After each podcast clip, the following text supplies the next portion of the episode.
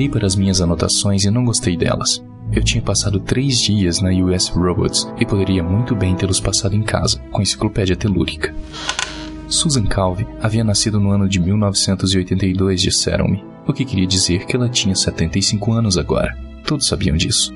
De forma mais do que apropriada, a US Robots and Mechanical Man Corporation também tinha 75 anos, uma vez que fora no ano do nascimento da doutora Susan Calvin que Laura C. Robertson conseguira os documentos de constituição do que viria a ser o mais estranho gigante industrial da história da humanidade. Bom, todos sabiam disso também.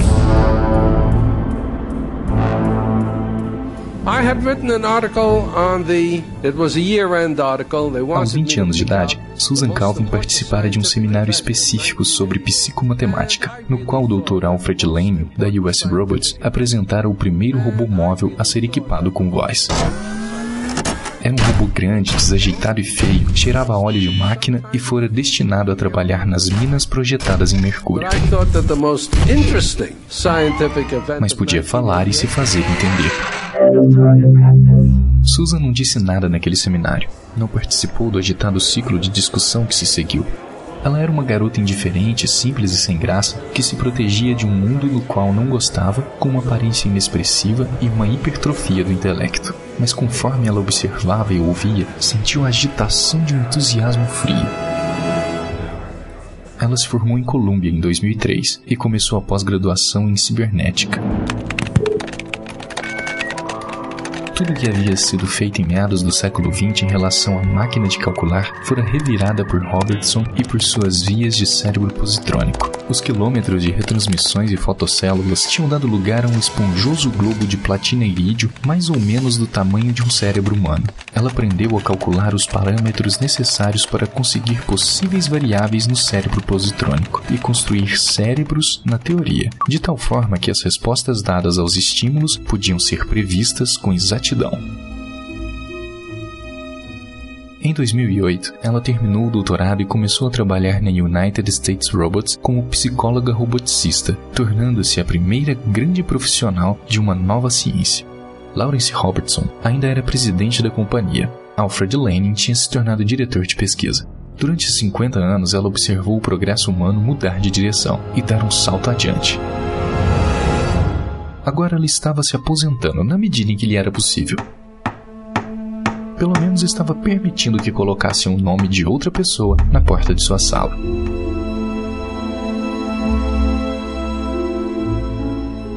Essencialmente, era isto que eu tinha: uma longa lista de suas publicações e das patentes em seu nome, os detalhes cronológicos de suas promoções. Em resumo, tinha informações sobre o seu currículo profissional nos mínimos detalhes. Mas não era isso que eu queria. Eu precisava de mais para os meus artigos especiais para a imprensa interplanetária. Muito mais. Disse isso a ela. Doutora Calvin, disse eu de forma tão sedutora quanto possível. Aos olhos do público, a senhora e a US Roberts são idênticas. Sua aposentadoria vai encerrar uma era e. Você quer abordar o tema pelo ângulo do interesse humano? Ela não sorriu para mim. Acho que ela não sorria nunca. Mas eu respondi: Isso mesmo. Interesse humano pelos robôs? Isso é uma contradição. Não, doutora. Interesse pela senhora. Bem, eu mesma já fui chamada de robô. Com certeza já lhe disseram que não sou humana. Disseram, mas não havia razão para mencioná-lo. Ela se levantou da cadeira. Não era alta e parecia frágil. Eu a acompanhei até a janela e olhamos para fora. Os escritórios e fábricas da US Robots formavam uma pequena cidade esparramada e planejada. Era plana como uma fotografia aérea. Quando cheguei aqui, eu tinha uma salinha em um edifício bem ali, onde fica o corpo de bombeiros agora. Eu dividi a sala com outras três pessoas. Eu tinha meia mesa. Construíamos nossos robôs todos em um único edifício. Resultado? Três robôs por semana. Agora olhe para nós. 50 anos, disse eu, repetindo um clichê. É muito tempo. Não quando relembrados. Você se pergunta como eles passaram tão rápido. Ela voltou para a mesa e se sentou. De certo modo, ela não precisava de uma expressão no rosto para parecer triste.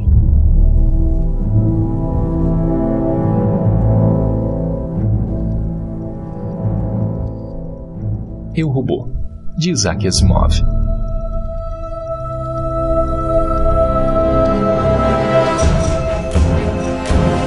Livrocast, sua viagem pelo mundo da literatura.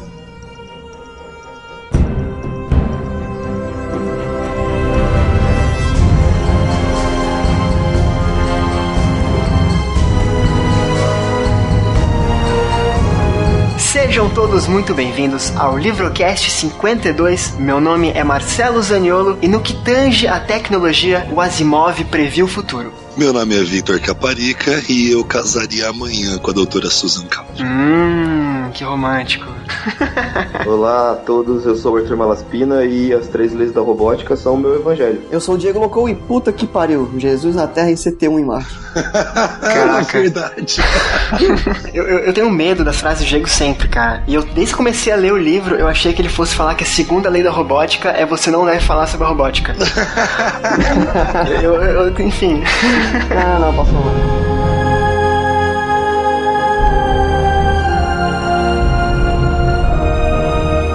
Mas então somos nós quatro, eu, Caparica, o Arthur e o Diego. Vamos falar um pouco sobre Isaac Asimov no episódio de hoje, um dos maiores autores mais clássicos de toda a ficção científica, e de seu livro Eu, Robô. Sem dúvida é um dos divisores de águas para literatura de sci-fi e, enfim, fantasia de um modo geral. Enfim, mais à frente a gente adentra um pouco nesse universo. Tudo isso agora aqui no Livrocast.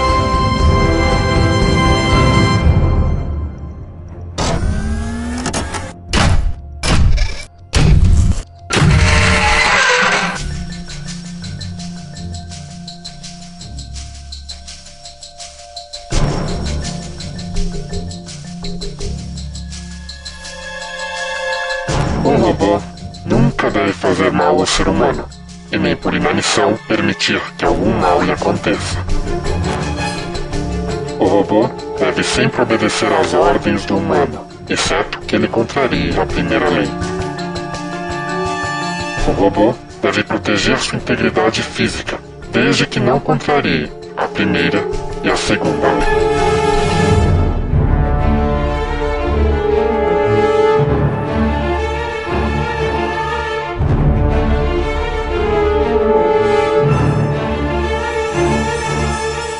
Então, amigos, eu vou começar aqui com uma pequena biografia do Isaac Asimov. Ah, até onde eu sei, o Isaac Asimov nasceu numa província de Pretovich. É assim que se fala? Petrovich, isso. Ele é filho de russos, né? E os pais dele se mudaram quando ele ainda era bem criança para a América, onde ele foi criado. Então, se você disser que ele é russo, é verdade. Se você disser que ele é norte-americano, também é verdade, porque toda a cultura dele, toda toda a nacionalidade, a identidade nacional dele é norte-americana. Ele nem falava russo, eu acho, né? Acho que não mesmo. Ele falava um, um dialeto deles lá, alguma coisa O assim. que, eu- o que é, tem que ficar bem explicado é que ele, ele pode ser tanto russo quanto americano, mas ele é um autor americano, né? Isso é- É. Porque toda a literatura dele foi escrita né, em inglês e tal. Sim, e, e ele tá totalmente inserido no movimento literário da sci-fi norte-americana. Né?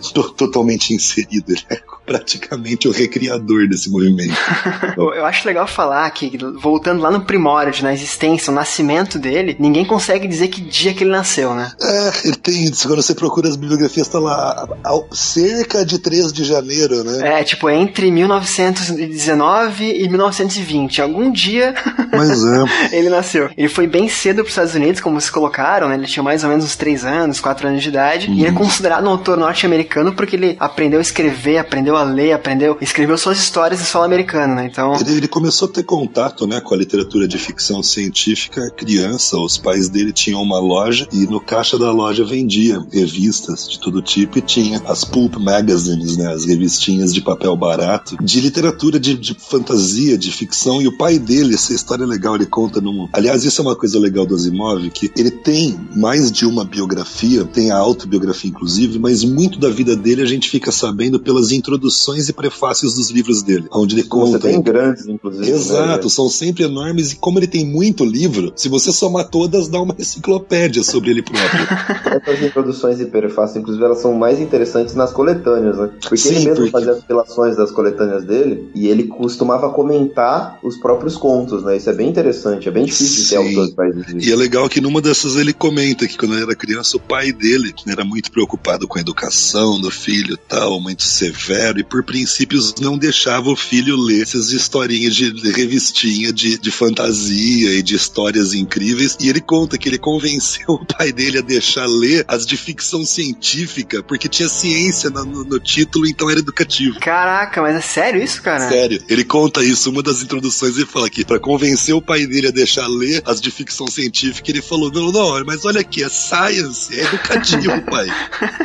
Como é que tu vai contra um argumento desse, né, cara? Não é? Mas, tipo, tem algum motivo o pai dele ser contra? Eu acho que era o mesmo motivo de muita gente ter sido contra os filhos lerem quadrinhos, jogarem RPG, Ah, jogar videogame. É o conservadorismo, você não, você não entende uma mídia, então você começa a suspeitar dela, né? Mas se você parar pra pensar que isso é meio de década de 30, né? Essa é exatamente a época é, em que essa cultura de pu- pulp e os quadrinhos também, eles estavam eles começaram a dar o boom inicial, né? É, então, era uma Então, mídia nova. Era nova, então era, era bem. É, é difícil que a gente não tem muito com o que comparar hoje em dia, né? Pra nem ler mais.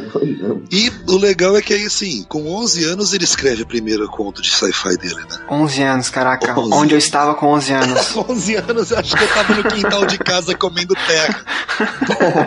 Onde estávamos com 11 anos, caraca, tá louco. Ele vendeu com 18 anos a primeira história dele, né, cara? Ele ele ofereceu a primeira história na Astounding Science Fiction e ali foi um momento crucial pra sci-fi, assim. Nenhum dos envolvidos na cena sabia como eles estavam construindo a história da sci-fi no momento que o Asimov pega um conto que foi rejeitado, seu primeiro conto profissionalmente escrito foi rejeitado, mas o importante é que ele foi rejeitado por um editor chamado John W. Campbell, que é um dos nomes mais relevantes da ficção científica moderna. É, Junto com Asimov é tipo o nome mais. é, assim, ele é- foi o editor do Asimov, e quando eu digo o editor, é assim, ele participou da idealização da fundação. Ele, tem- cara, tem tanta história, o Asimov conta, porque eles viraram grandes amigos ao longo da vida. Então, volta e meia nos prefácios do Asimov, ele conta alguma história, e a, a minha favorita é do livro da coletânea de contos de contos de ficção científica policial, que chama Mistérios, Mysteries, que ele conta no, no prefácio, ele diz, ele fala, essa coletânea surgiu de um desaforo. Eu tava conversando com meu amigo John Campbell, por favor, o nosso ouvinte não confundir com o antropólogo Joseph Campbell, não tem nada a ver, é outra pessoa. Eu tava conversando com meu amigo John W. Campbell e ele virou pra mim e disse que a ficção científica não se prestava a histórias policiais boas, porque era, era da natureza da ficção científica ter alguma solução milagrosa que resolvesse a história. O Asimov falou, Vou mostrar pra ele. É, ele falou, eu devolvi pra ele dois argumentos. O primeiro é de que esse tipo de recurso pobre, narrativo, pode estar presente em qualquer história e não só na ficção científica, da solução mágica. E se- o segundo argumento é esse livro que você tá vendo, uma coletânea só de contos de ficção científica policiais. E o Asimov escreveu cinco, né? São, são cinco romances policiais de ficção científica. é, são, são, São- tem- são, são, são quatro, né? Quatro, né? O- as cavernas de, de Então- aço, o- as cavernas de Marte, o Sol Desnudo, os robôs do Império, eu esqueci o último. É a saga do São- Daniel Olival, né? Assim, os três primeiros são com, com o Elijah Bailey, né? Que é um dos personagens mais legais do Asimov. E daí o. E todos eles com o Daniel Olival. né?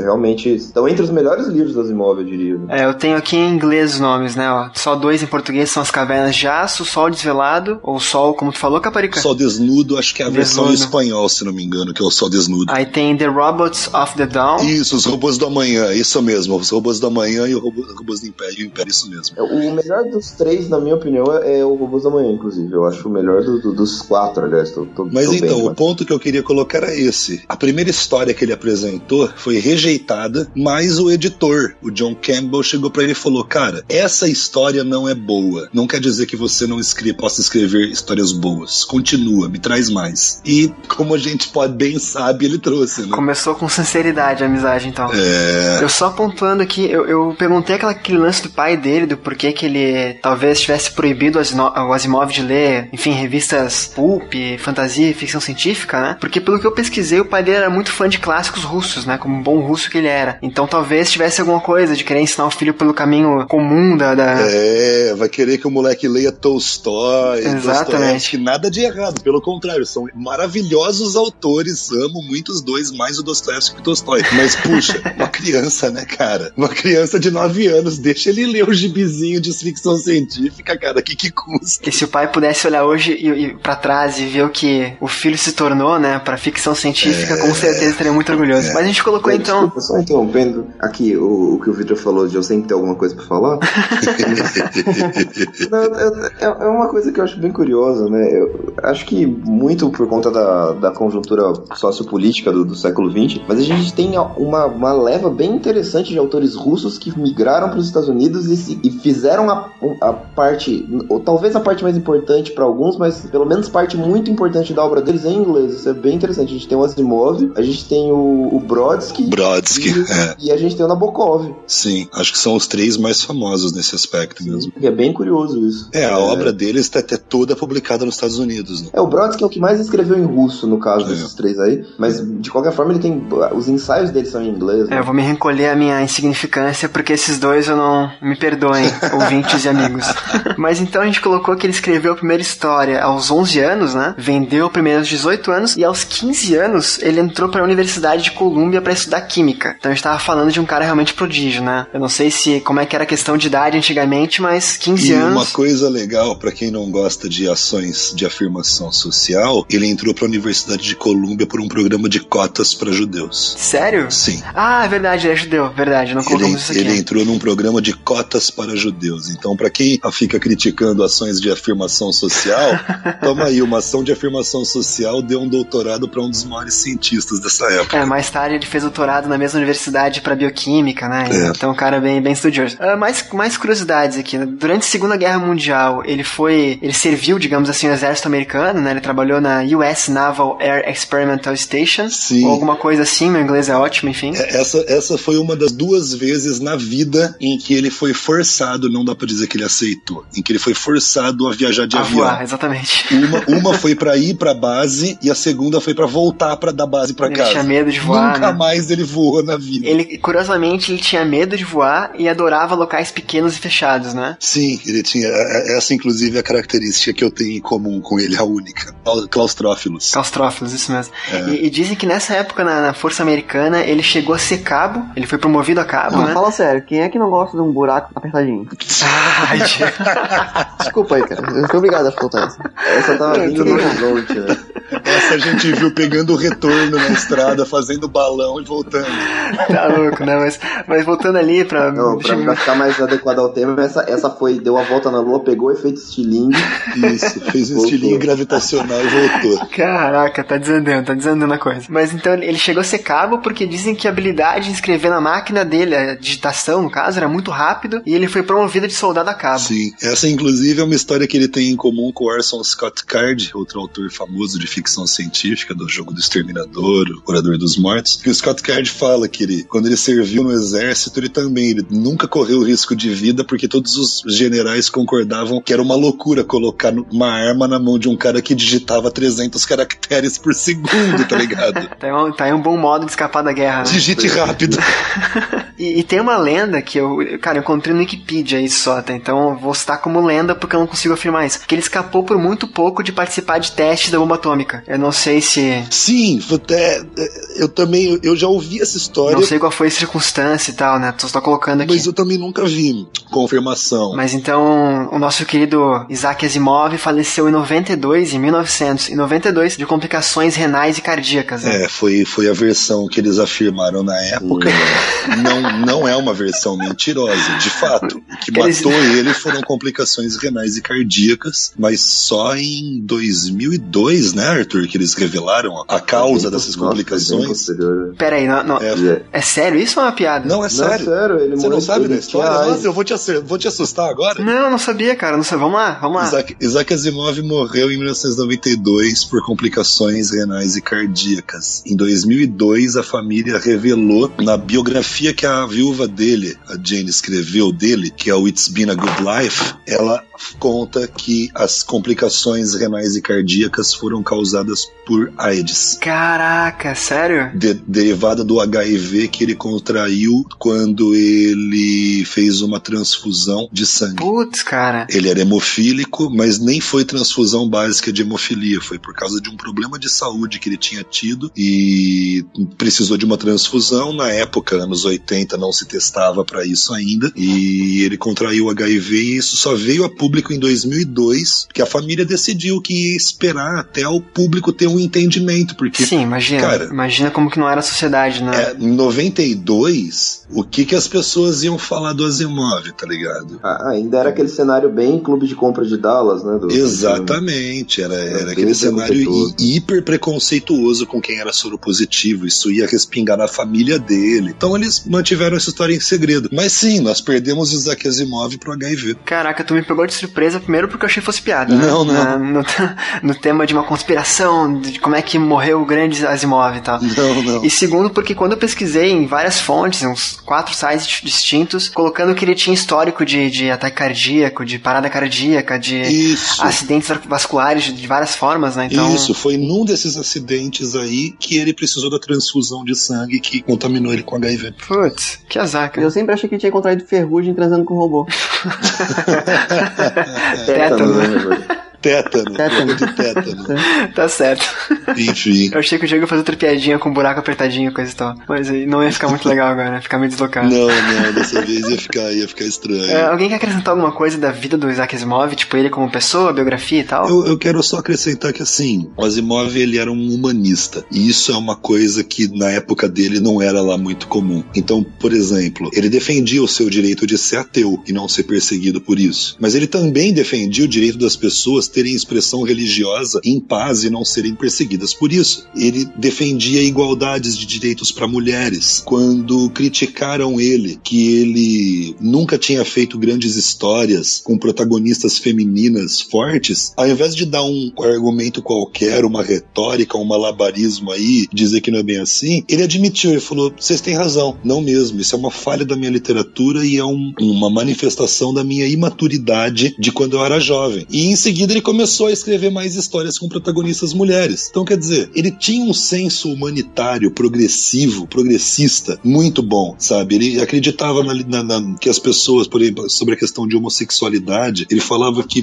a vida sexual das pessoas não é problema das pessoas, entendeu? E, e por aí vai. Então, eu acho legal que o Asimov não foi só um grande escritor e não foi só um grande cientista, ele foi também um grande humanista na sua época. E o triste é que hoje em dia, cara, né, 30 anos depois da morte do cara quase, a gente tá com pessoas aí que não, não pensam igual, né? Ainda. ainda. Pois é. Eu acho que o Asimov, ele ficaria maravilhado, por- meio porque ele acertou a ideia da internet, né? Mas ele se assustaria, né? Eu acho que ele se assustaria com, com esse, essa caixa de Pandora, né? Que se abriu de preconceito, de loucura, né? Eu acho Chega que talvez ele ficasse um pouco A triste. gente ressuscitar o Asimov, né? Trazer de volta aos, aos vivos, aí chegar pra ele e mostrar a internet. Olhar e falar, nossa, que fabuloso, a ideia que eu tive deu certo. Aí a gente pega e mostra uma caixa de comentários. Deu errado. Deu errado.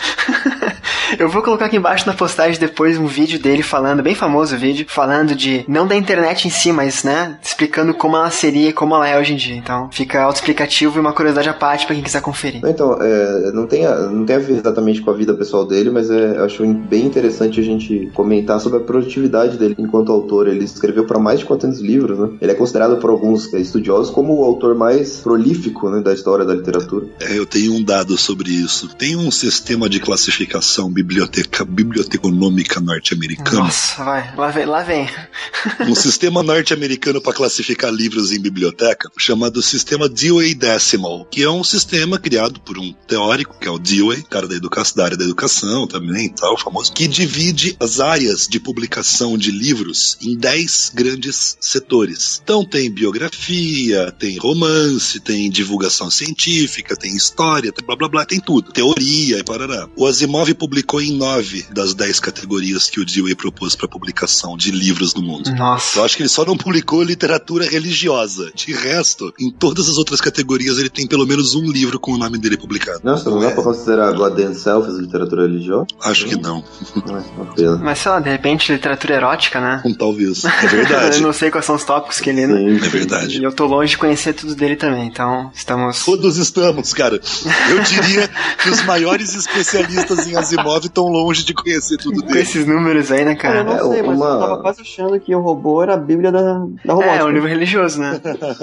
Não deixa de ser. Até a fundação, né? Não, mas vocês sabem que, que pra, pro pessoal entender o quão, o, o, o quão ele escreveu, o, o quanto ele escreveu em várias categorias diferentes, tem um dos livros mais importantes de, da, de estudo shakespeariano, é, É. é. um livro do Asimov. É, o guia de Asimov, Asimov, pra é. Shakespeare. Caraca, nada a ver com o que ele escreve, tipo, nada a ver, né? Vamos. Não, ele tem, ele tem o Asimov's Guide to the Bible, cara. Velho. Ele- esse cara passou a vida escrevendo sobre E tudo. pensar que eu roubou o primeiro livro dele que eu leio, cara. Quando começa, não, ter, não para mais, cara, velho.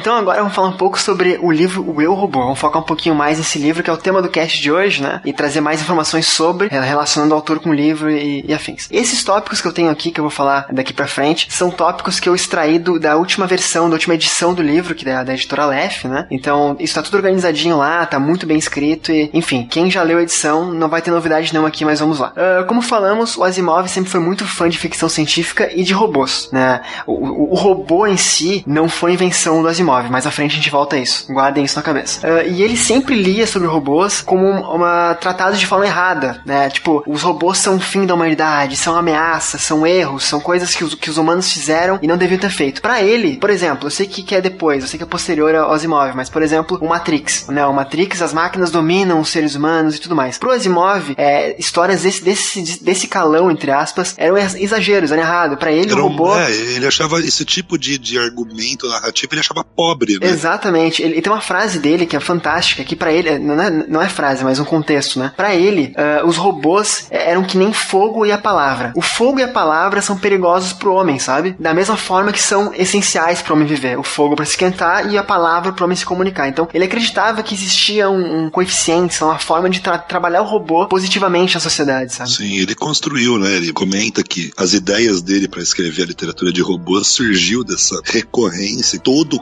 conto que ele achava sobre robôs sempre trabalhava o que ele chama de robô como patos, né? Robô como medo, como patos com TH do grego, né? No sentido de pânico, de que ele, ele até usa o termo síndrome de Frankenstein. Dá até pra você pensar voltar antes, bem, porque isso é bem anterior a Mary Shelley. Dá pra você pensar na síndrome de Pigmaleão, sabe? É, e, e que dá pra você ir até antes e chegar na- no mito do golem judaico. No- no- na lenda do Golan, né? Isso, na lenda do golem judaico, que no fim das contas, todas essas lendas a mesma noção, que é, se você construir uma criatura inteligente, ela vai se voltar contra você. E o Asimov, ele falava, ele falou, eu já li bons contos disso. O problema não é fazer o conto assim, o problema é que só se fazia contos assim, de robô. Ninguém nunca pensava numa história diferente. E aí ele vem com a ideia de fazer uma história de robótica, onde os robôs são os utensílios da humanidade, não seus inimigos. É, pra isso ele cria uma artimanha, a, enfim, cria regras, né? Mais à frente a gente volta a isso, mas são as, as, as As três leis. Isso, essas são as três leis da robótica, né? Que eu dei uma pane agora aqui já reiniciei o sistema. Ah, então, com base nisso que a gente tava falando, de pensar diferente do que ele lia sobre robôs, em 39, né? Ele começou a escrever a primeira história dele sobre robôs bons, né? Entre aspas, bons aí. Ou ao menos controláveis, né? Segundo ele, ele levou duas semanas pra terminar esse conto, e o nome do conto é o conto Rob, ou Rob, enfim, que é o primeiro conto do livro Eu Robô, do qual Isso. falaremos hoje. Que é o meu conto favorito desse livro. Sério, é, É o meu conto favorito desse livro. Eu acho esse conto lindo. Eu acho que esse conto ele tem uma, uma poesia muito legal com o ser humano ali, de preconceito e tal, sabe? Sim, sim. Então, Acho que da mesma maneira que o primeiro conto é muito bom, eu acho o segundo conto do livro muito ruim, cara. sério? Andando em que é círculos. Ah, Eu acho- o eu- segundo? Eu acho que eu dormi umas 10 vezes lendo esse conto. Eu vou confessar pra você que a primeira vez que eu li esse conto eu também não gostei dele. Eu fiquei pensando, mas Puta que pariu, robô. Eu entendi, Caralho. eu entendi o que o Asimov queria fazer nesse conto. O lance de trabalhar a ideia de que as leis podem ser programadas com forças diferentes e que isso pode criar contextos em que elas não vão funcionar direito. Eu achei genial, cara. Eu acho que no final, eh, já vou até,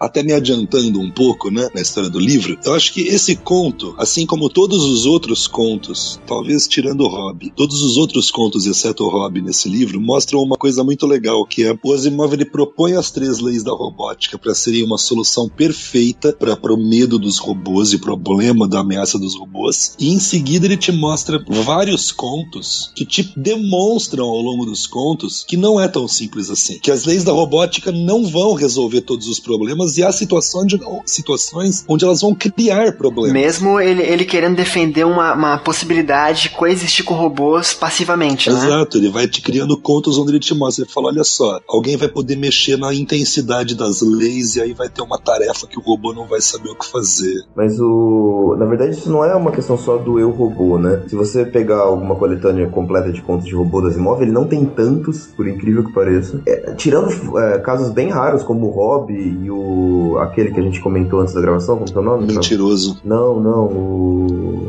O, por alguma questão de provas? Não, aquele que é de robô como patos. Ah, o para que vos ocupeis dele. Isso. Tirando algumas raras exceções, todos os contos de robô dele são, são, são essa. É uma brincadeira lógica, na verdade, que ele Sim, faz, né? Mas mesmo para que vos ocupeis dele, é um desdobramento lógico das leis 1 e 2. O- É. Os, os, os robôs, eles concluem. É, tá certo, é verdade. Eles concluem que no final o único ser. É muito louco, cara. Desculpa abrir esse parênteses, porque isso. Então, pois é, desculpa abrir esse parênteses. Nem é do Eu Robô esse conto. Esse eu acho, eu acho o segundo melhor conto das imóveis. Esse conto se chama Para que vos ocupeis dele. E a ideia do conto é a seguinte: o robô começa a fazer desdobramentos lógicos. Então, por exemplo, humanos não devem ser discriminados com base em etnia ou características biológicas pontuais. Humanos não devem ser todos obedecidos ao mesmo tempo, porque isso vai criar um problema de conflito entre as ordens que são boas para a humanidade e as ordens que são ruins para ela. Tá, não, só- mas só uma coisa antes pra poder para ficar claro, só, só pra entender. É, é interessante, e- esse conto, ele basicamente, que é o conto todo, ele é um diálogo entre dois robôs, né? Sim, É, são porque dois tem um- tem robôs um- conversando. É, Eles estão fazendo um robô que seria mais avançado que os outros, estão fazendo testes, e daí tem tipo uma versão, é, a versão que tá agora desse robô, e a versão uma anterior dele, que, ele, que, ele- que eles mantiveram. Eles sempre vão fazer assim, eles vão desesta- des- é, tipo, eliminando as versões anteriores e mantendo a nova e a anterior, pra coexistir. Em determinado ponto, os robôs concluem que se você não pode separar humanos por essas características, então não há nada que separe um robô de um humano, porque para as características que os humanos dizem que constituem a humanidade, os robôs possuem todas. Sem, então eles só devem obedecer a si mesmos. Não, então,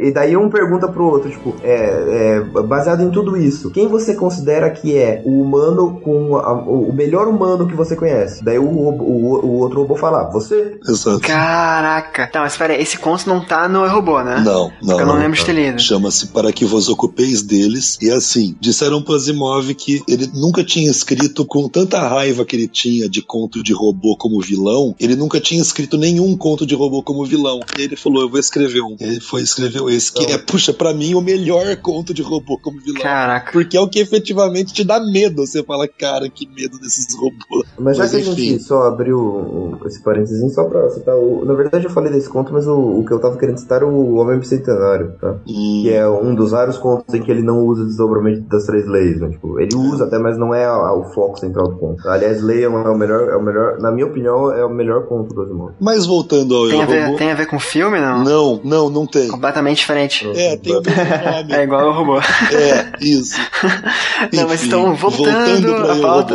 Então ele escreveu esse em 39, o Hobby, que é o primeiro conto do livro, o primeiro conto de robôs que ele escreveu. E daí pra frente, né, de 39 a 1950, ele escreveu uma gama de, de contos diferentes, fora de ordem, fora de, de sintonia, aparentemente realmente únicos, né, isolados. E depois que ele foi compilando por uma ordem lógica, uma cronologia, digamos, amarrada, com os mesmos personagens, enfim, com um background legal de fundo, né, que ele compilou no livro O Eu Robô. O livro Meu Robô foi lançado no ano de 1950, né? Ele não fez muito sucesso quando ele foi lançado, mas de lá pra cá ele nunca parou de vender, sempre teve uma edição disponível à venda em algum lugar do mundo, né? Eu acho que no Brasil também não, não, não- eu não sei se aconteceu isso aqui, mas nos Estados Unidos pelo menos foi assim, esse foi o fato. Não, acho que a gente teve um, teve um, um hiato aqui bem grande de Asimov, viu? Entre o final da década de 80 e, e o começo do- dos anos 2000, a gente teve teve um, assim, não sei se o Robô chegou a sair de linha, mas a gente teve um- uma defasagem de Asimov muito grande. Eu acho que só ficou em linha no Brasil os robôs, viu? Pela LPM. Tenho quase certeza que, tipo, só o que tinha pra comprar de Asimov no Brasil nesse trecho eram histórias de É, robôs. o que acontece? E que no- assim, convenhamos, histórias de robôs, pra quem não sabe, dá pra estimar as histórias de robôs em aproximadamente 5% da produção de ficção científica do Asimov. Cara, e a gente tá vendo que é bastante coisa já, né? Bastante É coisa. Bastante coisa. Mas assim, esse dado tava na edição da LEF que eu mencionei anteriormente, mas é, não sei se se refere ao mercado mundial ou se foi só americano, né? Então fica aqui uma questão. E o nome Eu Robô, olha que bacana, né? O cara, a ideia do nome dele, a ideia de livro que ele tinha de nome por livro era Mente e Ferro, né? E daí parece que o, editor dele, de repente esse mesmo que tu mencionou antes, Caparica, não sei se quem foi editor desse livro, mas sugeriu que, que o livro não tava com um nome muito legal e que a ideia seria Eu Robô. Aí o Asimov, cara, pera aí, Eu Robô é um livro que eu li. Existe esse livro. Já, esse livro já foi escrito. Aí o editor falou, cara, quem se importa, tipo. quem se seu importa? é melhor, né? É, vão lembrar do seu livro, não do outro, sabe? E daí o Asimov acabou comprando com uma homenagem, sabe? Entre aspas, né? E, e isso é curioso porque você tem uma série de referências na ficção científica moderna, moderna que eu digo anos 90 pra cá, contemporânea, melhor dizendo, que você vai encontrar episódios de séries, título de filme, de desenho animado, aqui e ali. Você vai encontrar um monte deles chamado Eu Robô e que você vai descobrir que vários deles não são referência ao livro do Asimov, mas ao anterior. Que é do Eando Binder. Binder. Exatamente, exatamente. Alguma coisa assim. Então, assim, é óbvio que se você falar eu robô, o top of mind de todo mundo vai pro Asimov. Não, Mas não, pera, não para, é para, para, para, para. desconhecido. O top of mind vai pro Will Smith. É verdade. Que Né? horrível, que horrível. Peraí que eu vou lhe chorar. Eu vou lhe Todo chorar. mundo lembra dele no, no, no- filme. Trocando tiro com o robô. Meu Deus.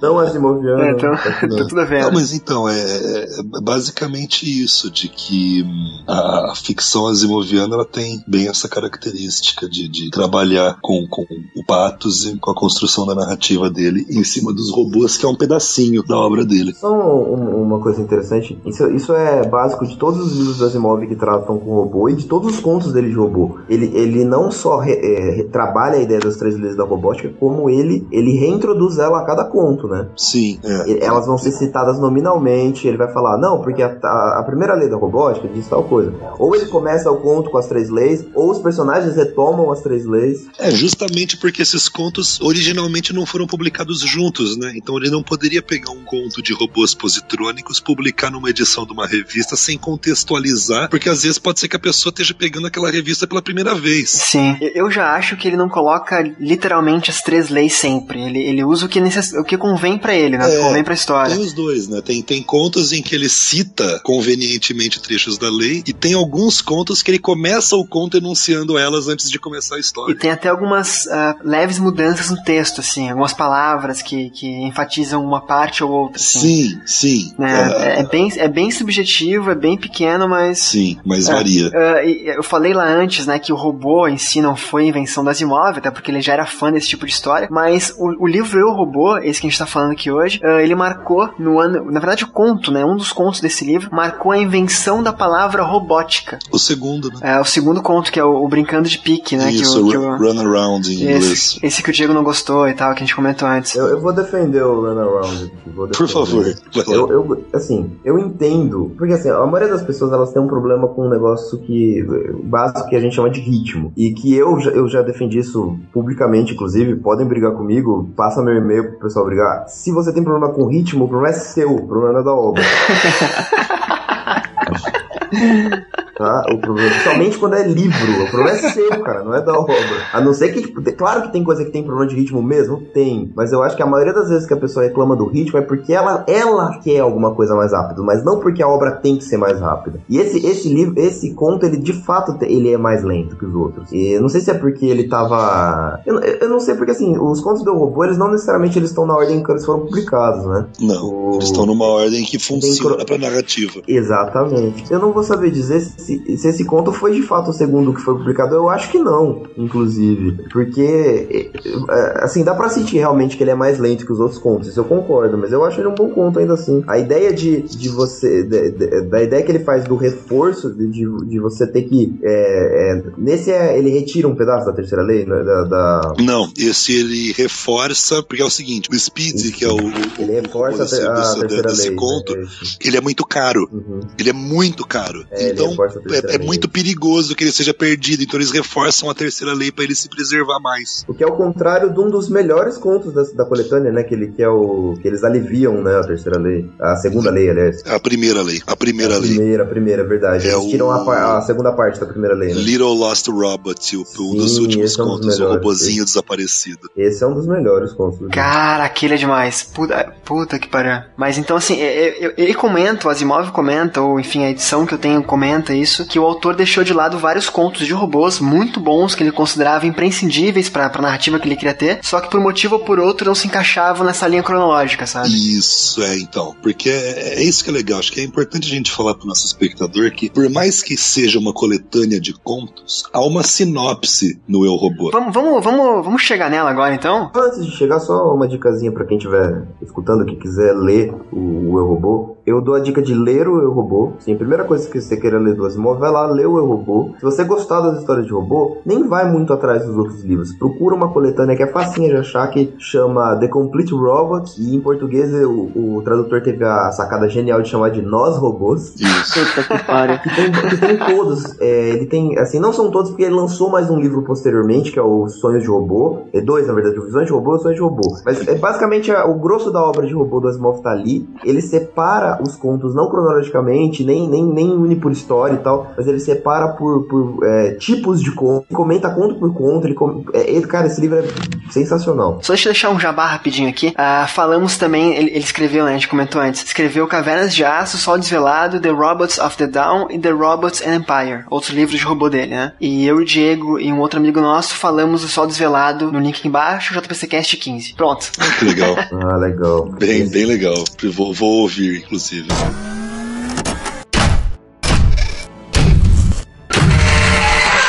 Vamos lá. Qual é a sinopse, Caparica? Vamos lá. O Eu Robô ele foi organizado de maneira lógica, uma curadoria que o Asimov fez dos seus próprios contos, escolheu os que funcionavam melhor para ficar juntos ali, mas ele não é só um aglomerado de contos. O Asimov fez duas coisas interessantes aí. A primeira, ele deu uma ajeitadinha em cada conto. Os contos, da forma como estão no Eu Robô, não estão exatamente iguais à maneira como foram originalmente publicados. Todos eles sofreram uma revisãozinha. Na verdade, acho que nem todos, a maioria, mas não todos. Mas então, por exemplo, um exemplo bem gritante é o Robbie. Na versão original de 1940 do conto Robbie, a menininha não encontra a Susan Calvin no museu de robótica, na sala onde ela vai conversar com o robô que responde perguntas. Ela pergunta: "Ah, você sabe onde está o Robbie?" Aquela cena não tá no conto original. O Asimov editou o conto, inseriu aquela cena no começo e inseriu de novo a doutora Susan Calvin no final, porque ela ainda não era uma personagem dele quando esse conto foi escrito, mas ele precisava dela no conto. Por que ele precisava dela no conto? Pela segunda coisa que ele mudou no livro, que foi, que ele criou no livro, que foi isso. Ele escreveu uma hum, introdução e alguns entreatos para serem colocados antes e entre os contos. E essa introdução é o quê? É uma entrevista no futuro que a doutora Susan Calvin, já Se idosa, aposentando, né? isso, já velhinha, vai dar uma entrevista para esse repórter contando como foram os primeiros anos. E, e aí a gente vai ser apresentado a essa personagem que é talvez, se não com certeza, a personagem humana mais icônica das histórias de robôs do Asimov, que é a doutora Susan Calvin, diretora do setor de robopsicologia da US Robotics. E ela vai, então, narrar essa história, como foi o surgimento, o começo da robótica, através desses contos. Então, começa isso contextualizando, olha, vamos ter uma entrevista tal, e aí ele fala, ah, e como foi no começo? Ela, ah, no começo foi interessante, as pessoas aceitavam conquistaram os robôs na Terra, e aí começa o conto Rob. Então você vai conhecer a história de uma família que recebeu um robô. É como se fosse um especial, um uma, uma edição editorial comemorativa, especial, enfim, de uma revista entrevistando a grande Susan Calvin. Exatamente. E ela conta pro jornalista que escreve essa matéria, no caso que seremos nós, os leitores, né, alguns causos icônicos aí da robótica, da, da expansão da tecnologia, dos prós e contras de robôs, das leis da robótica e tudo mais. E cada causa vai ser um conto. Pra ficar mais claro, a Susan Calvin está contando pro repórter, foi, foi o trecho que você ouviu lá na introdução do episódio. Aquela brilhante audiodramatização. Olha que bonito. Mas então essa é a ideia. Os nove contos desse livro são contos que a Susan Calvin está contando de cabeça para alguém interessado em publicar uma matéria sobre isso. E contos que de alguma maneira ela participou ou que personagens que ela conhece pessoalmente, como o Powell e o Donovan, que são dois também investigadores ultra recorrentes na literatura do Asimov, contaram pra ela. Cara, agora eu volto pro segundo conto que vocês falaram que não gostaram. Eu adorei aquele conto, cara, porque o Donovan e o Greg são sensacionais. São, a mecânica Mas deles não, em mas o é muito terceiro boa. conto é muito melhor. Ah, não, sim, mas, cara, assim, ó, é, os diálogos deles, cara, eles, velho, por que que é sempre com a gente que dá merda? É, por que, que, esse- por que, que, Por que que eles mandam a gente pra cá? por que que as três leis nunca funcionam quando é com a gente? É, aí tipo, aí, é, por exemplo, história depois de história, dá um problema, eles resolvem. Aí eles voltam de férias, aí eles voltam de novo, outro problema. Porra, sempre a gente. Não lembro se é o Donovan ou se é o, se é o, o Greg, que fica reclamando o tempo todo e diz que só tá ali porque o salário é bom, né? Isso, isso. E porque, Isso. e porque eles vão ter férias longas depois, né? E, nu- e Isso, nunca tem férias. Tô, só tô aqui pela grana. Cara, então assim, a gente tem nove contos que intercalam contos com a Susan, contos que ela presenciou de repente é, passivamente da história, contos que o Donovan e o Greg contaram pra ela, ou coisas que a empresa que ela representa se envolveu, ou que aquele Alfred Lenin, enfim, são várias histórias que tem um fundo, uma linha cronológica, um enredo, colocar por trás assim que amarra, né? Que essa Isso, as histórias todas elas coexistem no mesmo cenário. É, não, não é um livro gratuito, né? Não, de jeito nenhum. Às vezes com dificuldade, às vezes não, com regularidade, você pode ter alguma dificuldade pra situar cronologicamente as histórias. Do tipo, a Susan Calvin viveu esse conto antes ou depois desse outro. Em vários contos é quase impossível você situar isso. Mas em alguns dá. Em alguns você consegue situar. Em alguns o Asimov deixa um ganchinho que você fala, olha, que outro conto aconteceu antes disso. Mesmo porque eu acho que talvez fosse a intenção do Asimov, né? É bem aquele negócio que você falou do velhinho dando a entrevista, né? Sim, Então ele tá, ele tá lembrando ali, tipo, olha, lembrei disso aqui, dessa aqui outra coisa aqui. isso. Então ele- ela vai meio que jogando as histórias ali, né? Tanto eles são muito bons que pra mim eu não sei porque que eu li o livro até o final, porque pra mim o melhor conto é o terceiro conto. da mesma forma que o, o, o segundo com Greg Donovan é muito, acho- eu acho muito ruim, eu acho que o, o terceiro conto, que é com eles também, é muito bom, que é o Razão. Deixa eu fazer uma coisa rapidinho aqui, tá? Um segundo. O primeiro conto é o hobby. O segundo conto é andando em círculos. O terceiro, razão. O quarto é preciso pegar o coelho. O cinco é o mentiroso. O seis é um robozinho sumido. O sete é evasão. O oito é evidência. E o nove é o conflito evitável. Isso, deixa eu só fazer uma consideraçãozinha ligeira, que é o seguinte: você, o espectador, pode e eventualmente vai encontrar esses contos com títulos ligeiramente diferentes, dependendo da edição e da tradução que você tiver. A gente já teve mais de uma, né? Já teve umas Exato. Então, por quatro. exemplo, esse Evidência do Fido, o penúltimo conto, Que não você é a vai música encon- do Estãozinho Chororó. Puta, eu pensei na hora também. Caraca. cara. Infelizmente não é, porque Sobe a música. é puta música. Nessa loucura de dizer que não te quero Tô negando as aparências Disfarçando as Cara, conseguimos colocar Chitãozinho chorando no cast Asimov. Parabéns. Sim. Coloca a versão colocar. Fresno, então, no estúdio. Não! Não! Isso aí é o seguinte.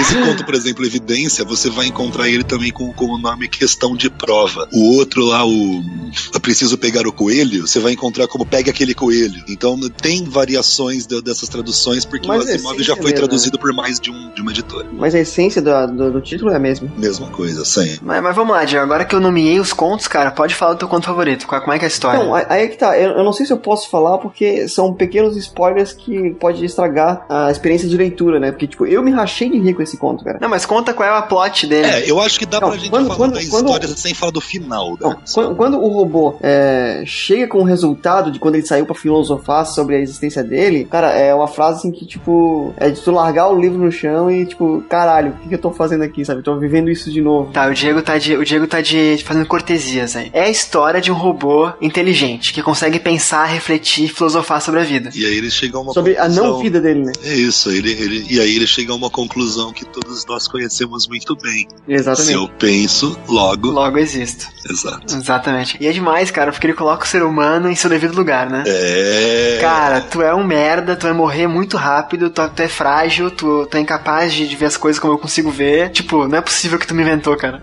não, não, não foi tu. Exatamente. Só um ser superior poderia ter me inventado, né? Tipo, ele tem toda aquela arrogância Ele inventa humana. uma religião dele. Isso, então, o legal é isso, é como os outros robôs reagem a esse Chamam robô. ele de Messias, né? Então tá, já, já, que, já que deu os spoilers todos. Não, cara, pode falar, não. Vou contar o final, como foi resolvido e tal. Qual é... Não, que eu, acho assim, tipo, a, a última frase é um- o que vai deixar, tipo, não, não sei se é a última frase, mas o último trecho é que vai mostrar o quanto que, os, que o Greg e o Donovan são filha da puta, tá ligado? Porque chegam os substitutos deles, Martin, eles vão embora e não contam o que aconteceu ali. Deixa o cara se fuder com um robô que não aceita ordens, tá ligado? Exatamente. É um robô que, que o humano, pra ele, ele respeita, ele não faz nada de errado, né? São só pets. É, mas, mas enfim. Mas é importante desenvolver. dizer que, que ele, ele não aceita ordens, mas ele, da maneira dele, ele cumpre tudo que ele tem que fazer. É, Sim, sim. É, e essa, inclusive, é a que eu tava falando, que é, pra mim é a grande sacada desse conto, que assim, os robôs desenvolvem a sua religião em torno do QT1, desse, desse robô que pensa e existe. E começam a cultuá-lo e não sei o quê. E eles não obedecem mais os humanos, porque os humanos não são dignos de serem obedecidos. São imperfeitos e as ordens deles são ruins. Uhum. O ponto é, eles continuam desempenhando tarefa para qual eles foram construídos, que era da manutenção na unidade de produção de energia e transmissão de micro-ondas. Eles estão fazendo isso porque eles acreditam que o Deus, porque a religião, porque o Messias, porque a próxima vida. Mas a questão é, foda-se porque eles estão fazendo isso. O ponto é, nós precisamos que eles façam isso e eles estão fazendo. Os motivos que os mobilizam não nos interessam. Cara, mas é isso que eu acho legal no Asimov. Tipo, ele cria um, um cenário de conflito, uma parada meio. Caraca, como assim? Vai, meu Deus, contra o relógio, estamos contra o relógio, vai dar merda, vai dar merda, vai dar merda. No final é muito simples. As, as, as soluções dele são muito simples. Sim, e é muito legal como você pode pegar essa conclusão e trazer para como é, é o traço da boa ficção científica, né? E da boa fantasia, que você consegue extrapolar as situações dela para a vida real. O legal ali é justamente esse discurso final do conto que é, cara, enquanto você tá trabalhando de maneira socialmente produtiva, no que você acredita ou deixa de acreditar não faz diferença nenhuma para os outros. Exatamente. É, eu, eu, eu concordo com o Diego, é um dos melhores contos desse livro, com certeza, viu? Mas vamos lá, vocês dois agora, Arthur e Vitor. Qual que é o que vocês mais gostam aí? Vamos lá, mencionem outro. Assim, eu não, eu não vou dizer que é o conto que eu mais gostei, com certeza, porque eu gosto de muitos contos desse livro, assim, mas é, eu gosto muito do, do que já foi falado, eu gosto do que o, o Capa vai falar, mas eu vou citar aqui o Pequeno Robô Perdido, que é um dos que eu mais gosto também, porque eu acho um conto muito cerebral. Eu acho que, eu acho que esse conto ele, ele mostra muito. é, eu acho que ele é o conto ideal para você apresentar para uma pessoa a maneira como o Asimov constrói as histórias dele. Esse é o um robozinho sumido, né? Isso. É, Aquele Isso. que tem a primeira, primeira lei reduzida. É o Little Lost Robots, que é um robozinho sumido, pequeno robô desaparecido, tem Aham. vários títulos. Não, só pra pegar aqui na minha, na minha edição ver qual que eu tô Só falando. pra dar uma ideia geral do conto, basicamente é assim, é, um, é uma estação espacial num asteroide, e nesse asteroide os, ah, os pesquisadores precisam sair do lugar onde eles estão e entrar numa área onde tem uma, uma incidência de radiação. Só que assim, todo mundo que já viu radiação sabe que você pode ficar um tempo, então, tipo, a pessoa que trabalha numa usina nuclear, por exemplo, ela pode ficar, vamos supor, meia hora lá. Existem níveis só- seguros de exposição, né? Exatamente. Só que o robô não consegue, não consegue mesurar isso aí, entendeu? Ele não consegue Não é nem que ele não mensura, ele, con- ele, ele concebe possibilidades que os humanos não. Exatamente, Ele ele tem- fala, ah, eu posso ficar lá um tempo ali. Ok, mas e se você desmaiar lá dentro? E se você esquecer? É, e se você perder a noção do tempo? Então o que acontece? Ele- eles tinham que ir para essa área de radioatividade e os robôs imediatamente entravam lá e tiravam eles da área de, radio- de radioatividade. Porque até esses 30 minutos de, de tolerância humana, digamos assim, já é um mal que se faz ao homem. É, não,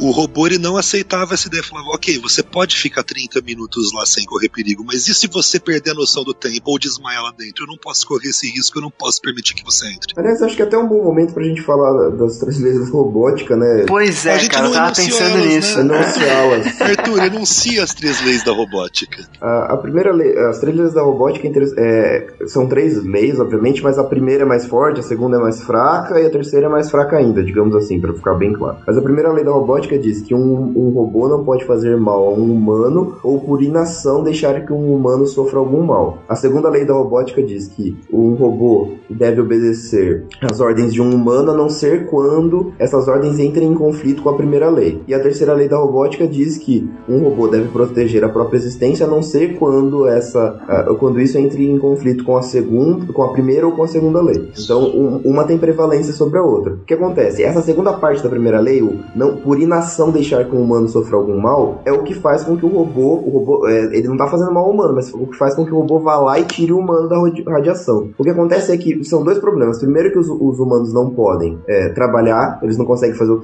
o trabalho deles, e depois que o, o cérebro, o cérebro positrônico do robô é, zoa com a radiação. Então eles correm risco de perder robôs caros Isso. por, por eles Porque aí você pergunta, área. por que, você pergunta, então por que, que eles não mandam os robôs irem lá trabalhar na radiação? Porque a radiação afeta o cérebro positrônico e desliga o robô. Exatamente. Então é uma sinuca de bico. Você precisa de humanos lá, mas os robôs não deixam os humanos irem lá. Então, os robôs que trabalham nesse asteroide são uma série específica de robôs que são os NS2, que são os que eles chamam de Nestor. É, e eles criam, então, um- uma, uma linha desses Nestores, só é, que é, eles amenizam a primeira lei. Então, eles só põem a primeira parte da primeira lei, que o robô não pode causar mal a um ser humano. E não Ponto. põe a segunda, é, não põe a segunda parte da primeira lei. Então, esses robôs que trabalham lá, eles conseguem deixar os humanos entrarem na parte radioativa. Só que isso é um problema gigantesco, porque há um motivo para a primeira lei ser completa. O motivo da primeira lei ser completa é evitar o pânico da humanidade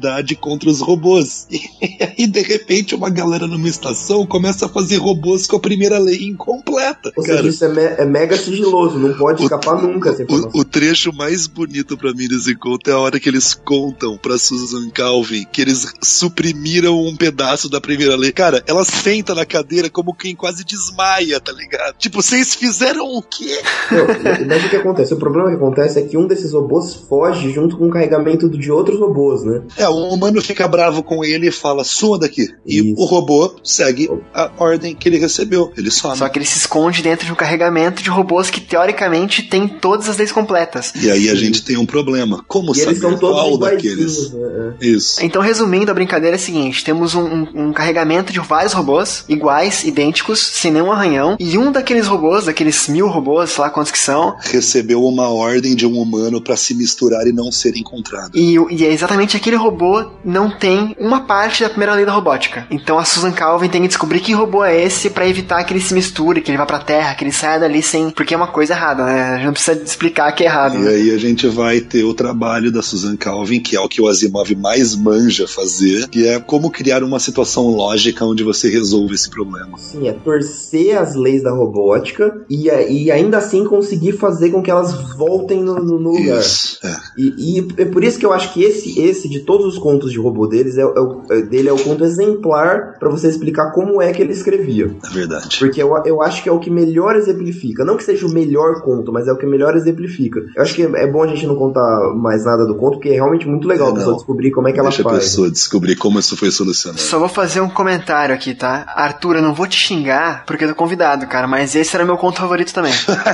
é o conto que eu escolheria pra, pra falar aqui. Eu lembro que eu tava lendo, cara, eu, caraca! Tipo assim, eu, velho, eu tava comemorando cada, cada coisa que eles faziam, sabe? Cada teste e tal. É sensacional. Chega uma hora que você começa a ficar com raiva do robô, né? É sensacional, cara. E aí você pensa, mano, eu não tenho que estar com raiva do robô, ele só tá cumprindo ordens, mandaram ele desaparecer. E o que vocês falaram da questão do Asimov a, a criar situações lógicas, né, racionais. O legal é que assim, a cada teste que eles faziam pra identificar esse robô, pensava, agora vai, agora não tem como dar errado. Tem, claro que Tu, tem. mas tu pensa assim, tu tá convicto, agora acabou, acabou o conto. E não acabou. Pior do que isso, só quando a mulher do programador manda ele comprar leite no, no mercado. Você já ouviu É essa, não? verdade.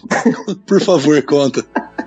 A mulher do programador manda ele comprar 2 litros de leite no mercado. Se tiver ovos, traga 6. Aí ele chega lá em casa Com com 6 litros de leite. Claro. Tinha ovos, não tinha, tinha? ó, Tinha ovos, portanto, trouxe 6 litros de leite. tinha, tinha ovos. Lógica pura. Cara, mas é, é por aí, é por aí. Tipo, a programação é isso, né? Eu acho que o que a gente aprende com isso tudo é que o Asimov acaba transmitindo pra gente é o seguinte: os robôs não vão ser mais inteligentes do que os humanos que os programaram. A inteligência deles deriva da nossa. Então, se nós podemos cometer erros de cognição, a inteligência artificial deles, moldada à imagem da nossa, cometerá esses mesmos problemas de cognição. É, Uma coisa que o Asimov trabalha, mas isso não no Eu Robô exatamente, mas ele vai trabalhar isso. Trabalha um pouco no robô também, mas ele trabalha isso muito bem lá no, no- na, naquela série dos, dos, dos robôs. É. Não, no- naquela série dos robôs, do, do Elijah Bailey e do Daniel Olival. É a ideia de que o robô no final ele acaba sendo superior não por questão de inteligência, mas por questão moral. Isso, ele é moralmente superior ao homem. É, assim, até chega um ponto nesse livro que, que deixa claro de que os robôs são capazes de fazer coisas que o homem sequer imagina como são feitas ou como funcionam. Eu acho que isso, a gente não tá discutindo isso, né? O robô realmente ele tem capacidades que superam. Sim, sim, a capacidade de processamento de informação dele, sim. Agora, por exemplo, o que eu quero dizer com ele carrega os nossos problemas cognitivos é: você tem nesse, nesse livro um conto chamado Mentiroso. Cara, porra, aí você tá me deixando sem conta pra dizer, cara. Porque... Não, não, eu não vou falar dele, Ah, mas tá. a ideia do conto mentiroso é justamente essa: você vê que se você der inteligência humana para um robô, você vai dar também pro robô alguns dos problemas da inteligência humana. Posso eu falar desse conto do mentiroso, então? Por favor, manda bala. Já que o Diego falou, né, do terceiro conto, agora. o- Então, Marcelo, qual é o seu conto favorito? Vou fazer eu, virou cega em tiroteio isso aqui. Assim, eu repito as palavras do Arthur, tá? Não é o meu conto favorito. Eu gosto do livro inteiro, acho fantástico. Até o último conto, que é mais complexo, acho fantástico. Falou o Caio Simura. Não, não, mas eu vou elencar isso aqui como um dos principais, tá? Que é a história de um robô que sabe-se lá por que consegue ler mentes. O, o livro e o robô são os principais contos. Ele juntou vários contos num livro só, entendeu? Caramba. tá. O Diego aprendeu ao longo do cast de hoje, né? Ah, mas eu vou trocar, eu vou trocar isso aqui, porque eu, eu acho, na minha opinião, que os melhores contos de robô dele não Estão nos sonhos. Eu também acho. eu O, também tô o- o melhor conto Não, de robô. são os o melhor principais conto- contos do livro, entendeu? É, O sim, melhor pra mim, conto eu- da Asimov, disparadamente, é o Homem Bicentenário. e, e em seguida, pra mim, os sonhos de robô. Mas não é desse livro que estamos falando. Prossiga, Tá bom. Marcelo. Mas então, assim, é, é um robô que lê mentes. E aí chamam a nossa querida Susan Calvin, né, que é a protagonista do livro. E protagonista nem sempre presente, né, mas é quem tá contando as histórias do livro. E ela tem que entender como é que ele lê a mente, o que aconteceu com ele, se tem algum risco ou não tem. E ao longo dessa construção, cara, o robô começa a mentir as pessoas. E tu não entende porque ele tá mentindo. Eu, eu pelo menos não entendi. E eu não vou dizer o final, logicamente, mas é tão óbvio, é tão óbvio que tu quer dar um soco na tua cara, assim, sabe, velho? Como é que não pensasse nisso antes? Quando eles te explicam por que ele tá mentindo, você se sente até tonto de não ter pensado, né? Exatamente, Você fala, é óbvio por que, que ele tá mentindo. Eu também mentiria no lugar dele. Voltamos à lógica do Asimov, que é, assim, é, não tem como corrigir, sabe? É perfeita, perfeita, perfeita, assim. É um conto sensacional, cara, de robô que mente, E velho. esse conto faz uma, uma coisa legal que é até onde você pode fazer julgamentos morais sobre um robô. Até onde você pode ficar bravo com um robô porque ele mentiu pra você. Exato, ainda mais quando você mune ele com, com regras, né? Ele é uma máquina, você o programou, você disse pra ele como responder a estímulos. Em última instância, você ensinou ele a mentir. Isso é demais, porque, porque você, na verdade, deixou o, o robô tá agindo o que você fez com ele, né? Ao introduzir as leis da robótica, você modelou a forma de ele agir, pensar, interagir. né? É Exatamente. fantástico. Mas sua vez, vai lá, vai lá, Cap- vai lá, Caparica, sua vez de.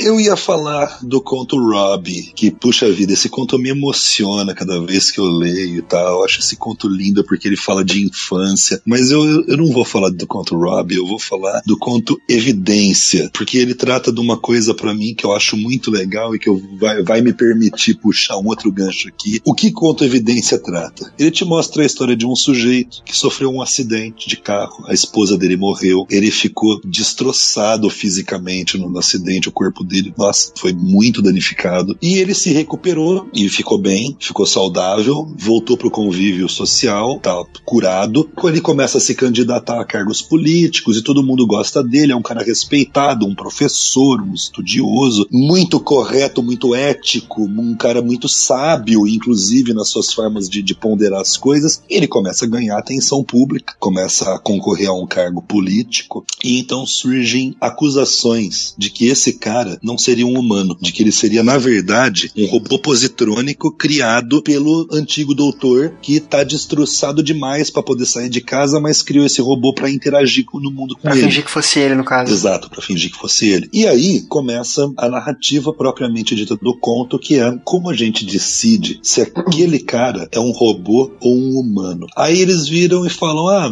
tem o puto trecho que eu mais gosto é a hora que eles fazem o teste da maçã e a resposta que a Susan Calvin dá pra por que esse teste não vale nada. É muito. Porque assim, porque assim, ac- acusam de. O cara que acusa esse, esse homem de ser um robô É é, um concorrente. concorrente político dele. Isso. Né? E o cara usa como evidência que o cara é um robô porque ele nunca foi visto comendo e nem bebendo em público. Isso. E nem dormindo, eu acho, né? Isso, nem dormindo. Mas até aí, eu também nunca fui visto dormindo em público. E você, Marcelo? Exatamente, não que eu saiba também. Pois é, então. Caralho, que mentira. Talvez desmaiado em algum ta- lugar, mas. Talvez nas festas da Unesp, mas só o Arthur Ah, presenciou isso. Que mentira. Nossa, cara, você não tem mais nem vergonha na sua cara. Talvez nas festas da época da graduação, mas só o Arthur presenciou isso e ele não é confiável. Arthur, acabamos de descobrir que o Caparica não é um robô. Não é um robô, não. E aí, pega e dá uma maçã pro cara. Ele olha pra maçã e fala: tá bom, dá uma mordida, mastiga e engole. Aí ele engole, ah, ele não é um robô. E é legal porque a Susan Calvin vira e fala: isso não prova nada. Aí eles, por que não, ela? A expressão facial dele é perfeita. Você pode ficar horas olhando pro rosto dele conversando e você não vai notar nada de estranho. Rostos humanos são a coisa que humanos mais olham desde que nascem. Não há nenhuma imagem no mundo que o, o olho humano esteja mais habituado do que o rosto humano. Qualquer cientista que conseguisse reproduzir expressões faciais humanas com essa perfeição num robô, fazer um aparelho digestivo seria trivial. Cara, eu tô arrepiado aqui, velho. É foda. Caraca, é muito é foda. demais. E aí tem o desdobramento do conto todo, não vamos contar como ele conclui, mas ele conclui, você tem uma boa resposta disso no final, né? Essa frase, esse diálogo aí prova o que a Susan é pra essa empresa e pra robótica de modo geral nesse livro. Exato, tipo, ela, ela, ela é o coração da empresa, ela é a empresa, ela é, ela é todo o conhecimento de robótica da empresa é Ela ela. entende que os outros são incapazes, Isso, assim. né? exatamente. Ela é, enfim, a Susan é o Asimov no texto, né? E uma coisa que eu gosto é justamente qual que é a discussão que eu acho. Todo conto do Asimov, como eu disse, que é a marca da grande sci-fi, tem uma discussão humana por trás. No mentiroso, a discussão humana é o quanto a gente, o quanto é ético você mentir para preservar as pessoas da dor da verdade. E no Rob a gente está discutindo as relações humanas do afeto e em evidência a gente tá ou questão de prova, depende do, da tradução, a gente está discutindo a natureza humana. O que caracteriza uma entidade responsiva como humana? O que dá a uma mente, a uma consciência, a autonomia de poder se dizer humano? E aí eu vou lembrar do teste de Turing, que é o teste proposto pelo cientista da computação Alan Turing. Ele nem era cientista da computação porque não tinha computação na época ainda, mas não tinha computadores. Mas, enfim, o, o- o cientista Alan Turing, ele propôs na- nos seus artigos sobre inteligência artificial um teste, que é o teste de Turing, que é da seguinte maneira: coloca duas pessoas conversando ahn, por, uma, por um meio só de texto. Pode ser carta, pode ser uma tela de computador um chat, pode ser o que for. Põe duas pessoas conversando por texto. Em determinado momento, substitua a pessoa A por uma inteligência artificial no meio da conversa, depois de a conversa já em andamento há uns minutos, uma hora, substitua a pessoa A por uma inteligência artificial. Se a pessoa B não for capaz de perceber que ela não está mais falando com um humano, filosoficamente o Turing propõe que você deveria tratar a inteligência artificial como um ser humano. Por quê? Como eu sei, Marcelo, que você tem consciência e que é uma criatura pensante? Eu não sei. Nem eu sei, acho, cara. Eu, eu não, não, eu não sei. Você sabe. Eu não, eu não sei. Você sabe que você tá pensando e é consciente. Eu não sei disso. A única forma como eu tenho de saber que você tem uma consciência pensante e, portanto, você merece respeito é pelas suas atitudes e por como você responde. Exato. Ok, então se uma máquina me der as mesmas atitudes e respostas, filosoficamente, por que, que eu não deveria tratá-la como um humano? E essa é a discussão do conto que pra mim é lindo. Tipo, se a máquina te, te, te dá tudo que um humano te dá, não faz sentido você tratá-la como uma máquina. Ela é um humano. E mais, cara, assim, filosoficamente, tá? E sem entrar em, em méritos políticos ou atuais, que a gente tá passando por um momento bem conturbado nesse, nesse sentido. Esse conto me fez pensar muito no tipo, cara, se robôs realmente existissem e fossem é, desse quilate, sabe? Quem melhor pra tomar atitudes por nós humanos do que eles? Que não podem nos ferir, não podem nos matar, não podem nos fazer mal, não podem se eximir de culpa. Daí a gente chega no último conto desse livro, né? Exatamente, que é, a- que é a evolução natural que o Asimov propõe, né? Exato, o conflito é evitável, que é o ponto, eu acho, acredito eu, que é o primeiro momento em que o Asimov ele não fala esse nome, mas é o primeiro nome em que ele trabalha a ideia da lei zero, de que os robôs estariam automaticamente deduzindo uma melhor maneira de cumprir a lei 1, que seria decidindo que pro bem maior da humanidade poderia ser ser aceitável que alguns humanos sofressem danos. Exatamente. Então temos a, a primeira lei, né? Que é o robô não pode ferir um humano, nem por inanição permitir que ele, que ele sofra, como o Arthur falou. A dois, que um robô deve obedecer às ordens que lhe sejam dadas por seres humanos desde que não causem é, conflito com a primeira lei. A terceira, que é proteger a própria existência, né? Desde que não tenha conflito com as outras leis. E a lei zero, que é acima de todas, uma ordem hierárquica aí. Isso, um robô deve preservar, deve proteger a humanidade. A humanidade. Ou, e não pode, por inação, permitir que a humanidade sofra qualquer mal. É, e isso, inclusive, isso, inclusive, reescreve a primeira lei, né? O texto da primeira lei passa a ser um ser humano deve o, o robô deve não deve fazer mal ao ser humano ou por inação permitir que um ser humano sofra qualquer mal, salvo conflitos com a lei zero. É, não, e é, é, é interessante notar aqui algumas coisas. É, é bom botar uma, uma, uma, ideia aqui para o pessoal não ficar confuso. Aquele filme do Smith confundiu muitas pessoas. Porque ele, ele introduz a lei zero no filme sem De uma maneira muito louca. Só pra gente contextualizar, tá? O filme Eu Robô, com Will Smith, aquele que todo mundo viu, né, e gostou e odiou, enfim, depende do seu nível de conhecimento de Asimov. Acho que até quem gostou do filme, que foi o meu caso, se for ver hoje em dia eu vou odiar, né, eu vi, é muito mais novo e tal. Ele que que é? É um livro que fala do Eu Robô, lógico, é uma, uma adaptação do Asimov bem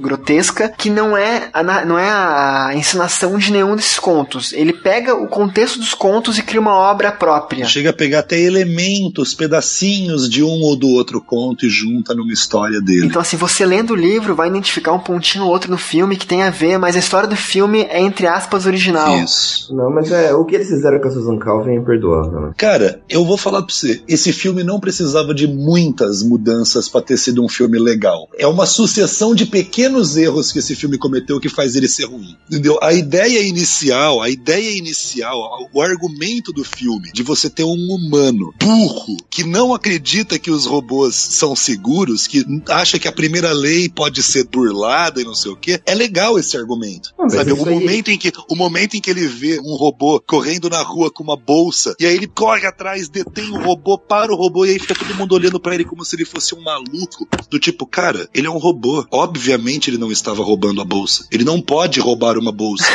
entendeu? Mas o, isso é eles, é eles tiraram isso do, da série lá do, dos robôs, né? Do, do Caves of Steel. Sim, sim, sim. Essa cena ocorre lá, exatamente. E a, e a ideia de um humano interagindo com um robô, como se fosse é. uma dupla de detetives, é bem tirado de lá. Isso. Enfim, é, esse é o meu conto favorito, é evidência ou questão de provas, varia com a sua. Mas, mas só pra eu fechar a ideia da Lei Zero que eu acabei não falando no final, o Asimov ele só vai enunciar essa Lei Zero mas é lá na Fundação e a Terra, que é um livro. No fim da vida. É de 84, se eu não me engano, esse livro. 86. É, 86, é. Tá bom, então, é, tipo, ele vai dando esses indícios durante vários pedaços da obra, mas ele só enuncia no fim da obra. É, é só para que fique claro, tipo, e, não é algo que é programado, porque a, as leis A1, A2 e A3, elas estão programadas dentro do cérebro do robô. Essa lei zero é uma extrapolação. É. é, só para ser honesto aqui, né? Vocês falaram da lei zero. No conto, no último conto do, do, do livro, né? O conto O Conflito Evitável é uma ameaça evitável. Ele, ele pincela, ele não, não, não bota, não dá nome aos bois. Ele trata disso sem dizer literalmente o que fala. Exatamente. Ele, ele enuncia o conceito dela, mas ele não chama esse conceito de lei zero. E eu sei da lei zero, né? Eu não li mais nada do Asimov, só eu robô, repito isso de novo. É, esse lei zero eu fui descobrir lendo na internet, pesquisando sobre o autor. Então, é por isso que a gente colocou aqui agora, né? Pra não parecer que eu sou hipócrita, né? De, ah, nossa, eu sei a lei zero e como?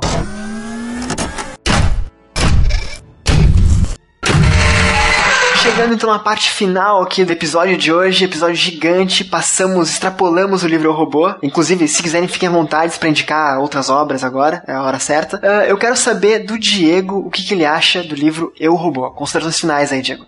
Então, cara, eu acho que o, o, livro tem altos e baixos, assim como eu falei, tipo, ele começa bem com o Robin, aí para mim ficou chato no andando em círculos, volta a ficar legal de novo, tem partes dramáticas, partes cômicas, então é um livro que eu, eu diria que é para todos os gostos, tem tudo quanto é tipo de experiência nele, é não sobre robôs, mas sobre a, a humanidade, com nossos comportamentos é, refletidos em, em, máquinas, né? Então eu acho que é um livro muito bom, se você não quer ler, nunca quis ler nada sobre as imóveis, leia o robô, já tá, já tá de bom tamanho. Hum, com certeza né? Já vai aprender bastante coisa sobre. Eu vou até citar uma frase de Douglas Adams, né? Sobre a, a vida, o universo e tudo mais. Agora então, aos convidados, aos queridos amigos Caparica, né? O, o grande Vitor Caparica e o Arthur Malaspina. Qual de vocês começar? Eu começo. Vamos lá então, cara. Conclusões finais, arremate final da tua opinião, por favor.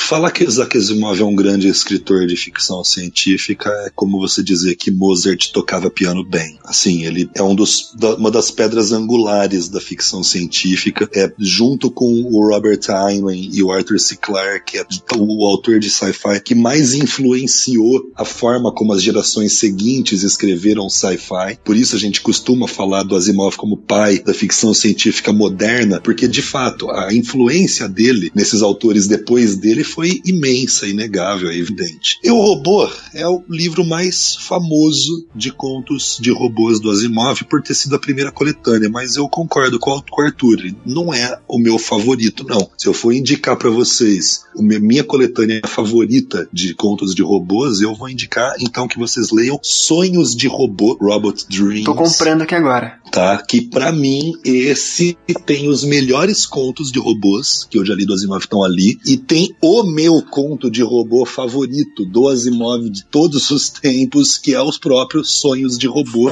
que nossa, foi foi o conto que quando terminou assim, eu, eu- eu soltei o livro gritando, falando, caralho, que conto espetacular. Mas É, ele não tem uma linha narrativa de fundo, né? São contos. Não, são contos só grudados mesmo. Os sonhos de robô são só contos grudados. Eu acho que até tem considerações do Asimov entre os contos, mas não é como no, no Eu Robô que tem uma linha narrativa grudando tudo. E os sonhos de robô, inclusive, além de ser o meu conto favorito do Asimov, é o meu conto favorito da Susan Calvin. Vou recomendar a coletânea Nós Robôs, né? O Complete Robots. Tem muita coisa de robô do Asimov é, publicado, mas vou dizer uma coisa assim pro, pro nosso espectador que é o nosso ouvinte, que é o seguinte: os robôs são sem dúvida a parte mais famosa da obra do Asimov e são sem dúvida uma parte maravilhosa que, poxa vida, quem é fã, eu, Arthur, aí o Diego, a gente gosta demais dessas histórias de robôs, são muito boas, eu e o Arthur somos apaixonados por isso, porém isso não é, incrivelmente, não é a melhor parte da ficção do Asimov, sabe? Você ainda tem, no mínimo, eu posso falar, dá pra discutir demais,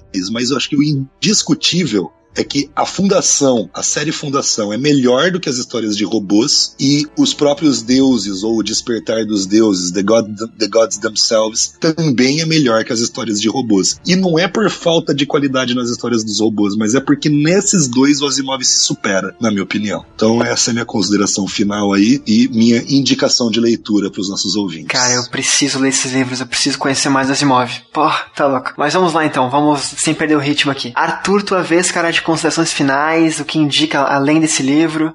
Vamos puxar o que o Capa tá falando aí. O Deuses, o God Themselves, eu, eu, eu li como o Despertar dos Deuses, eu li a, a, a edição da década de 80. Eu acho que, como romance, é o melhor do Asimov. Como romance, a estrutura fechada em si. O, eu, eu tenho, eu tenho uma- um carinho muito grande pelo Robô, porque ele foi o primeiro livro, não só do Asimov que eu li, mas ele foi o primeiro livro de ficção científica que eu li. Isso já faz, assim, uma quantidade de anos que é melhor a gente nem citar aqui. É, Cretáceo, vai ficar né? bem- é, vai ficar meio embaraçoso. O, eu vou indicar de novo o Nós Robôs, que eu falei, que é uma coletânea que junta todos, os- todos os contos que o Asimov publicou de robôs, antes do Visões de Robôs e dos Sonhos de Robôs, que são dois livros posteriores a essa coletânea, mas que é muito legal porque tem os comentários dele sobre cada conto, ele separa em estilos de conto. Eu vou indicar também o, a, a Fundação, obviamente. É, procurem os livros é, que são acessórios da Fundação, ele, ele tem alguns livros antes e depois da, daquela trilogia, e, a- e, assim, os depois eles são até melhores, eu acho que a trilogia, a eu, eu acho que dá pra dizer isso. Eles são mais, eles são quase tão bons quanto ou melhores, eles são bem resolvidos. O, a, e eu vou indicar muito também a, a- aqueles quatro livros de detetive, porque o, o interessante é que se você ler os livros de robô da Asimov, a Fundação e esses livros de detetive, no final vai fechar tudo. Exato. No fim tudo se gruda. Você Rola, um- perceber. rola, rola um Asimov-verse. E quando você vai percebendo isso nos livros, cara, é muito legal. É muito legal. Pra dar a última, então, que eu esqueci, O Cair da Noite. Leiam esse conto do Asimov, Nightfall, por um motivo. Ele escreveu esse conto quando ele tinha 20 anos de idade. Em 1968, a Associação Norte-Americana de Autores de Ficção Científica elegeu esse conto o maior conto de ficção científica de todos os tempos. É, É legal notar que a Fundação também foi eleita pelo Prêmio Hugo, né? pelo Como Hugo, maior romance. o maior romance de ficção científica de todos os tempos. Isso. Então, assim, ele o Asimov é um cara que tem muita garrafa vazia pra vender. Ah, não, eu- acabei esquecendo de falar aqui, eu já tinha citado lá, mas é só, só pra fechar mesmo. O Homem Bicentenário, o conto. Nem precisa ler o conto. É. Leiam, gente. É, É, é, eu, eu, aqui, eu vou, aqui eu vou chutar alto. É o melhor conto de ficção científica, ponto. Não do Asimov. dá pra discutir isso. Não briguem, é amigos, não briguem. sim. É discutível. Só deixa eu dar então a minha consideração final aqui rapidinho. Eu gosto de ficção científica, mas eu não sei por que motivo eu comecei a ler sobre o tema há muito pouco tempo atrás. Então eu não tenho medo de falar que é o primeiro livro do Asimov que eu li e é um deve ser o meu quinto livro de ficção científica. Li alguma coisa nacional e, e cara, assim, ó, é um livro que eu posso falar. Você nunca leu nada do Asimov, como o Diego falou, né? Comece por esse livro, cara, que eu li e eu me deliciei lendo, cara. Assim, ó, cada são contos, tu lê a história que tem meio início, é, início meio e fim, acaba rapidinho. Tu, tu vai não tem aquela coisa de ler 400 páginas pra te entender a ideia. Tu vai pegando aos poucos e é muito bem escrito, ele escreve muito bem e tal. É muito bacana. Me lembrou, você falando de detetives, da história de detetives dele, né? Esse, esse conto do robô me lembrou um pouco de detetive, porque tem um problema e as pessoas têm que identificar como resolver o problema, sabe? É, é bem leve, é bem leve, não, não, não tô falando que é um Conan Doyle e tal, né? Mas é, é legal de dizer isso também que acho que vale. E lá no início do episódio eu falei que o cara previu o futuro, cara. Porque assim, ó, se os robôs existirem como ah, estão no livro aqui, né? Nesse, né, nesse nível de tecnologia, tudo que ele escreveu vai acontecer. É assim, ó, é, é, é a- o, o ser humano com preconceito ao robô, os fundamentalistas contra o robô, é o preconceito contra o robô, o, o robô que pensa, o robô que vai ser usado em outros planetas para explorar sei lá o que, o robô que domina outros robôs, as leis começando a ser alteradas, a questão dos, dos robôs é, serem humanos ou não, aquela questão que a Caparica levantou, a questão dos robôs tomarem ah, decisões por nós. Tudo que ele escreveu nesse livro, cara, eu consigo ver plenamente é aplicado um futuro próximo, longínquo, enfim, do nosso, nosso nossa humanidade de modo geral, né? Então acho que o cara assim, ó, ele tem uma, um tato, um- um- uma percepção lógica às vezes, né? Porque a gente tá mexendo com lógica aqui, então, mas tudo que ele escreve, cara, é muito plausível e assim eu consigo ver no mundo real um dia, quem sabe, sabe? Então por isso que eu falei que ele previu o futuro. Pra mim, para mim o futuro é esse livro aqui, cara. Isso que eu não li a fundação e tudo mais como vocês começaram, né? Mas então, vou ler mais e voltarei para dar mais opiniões.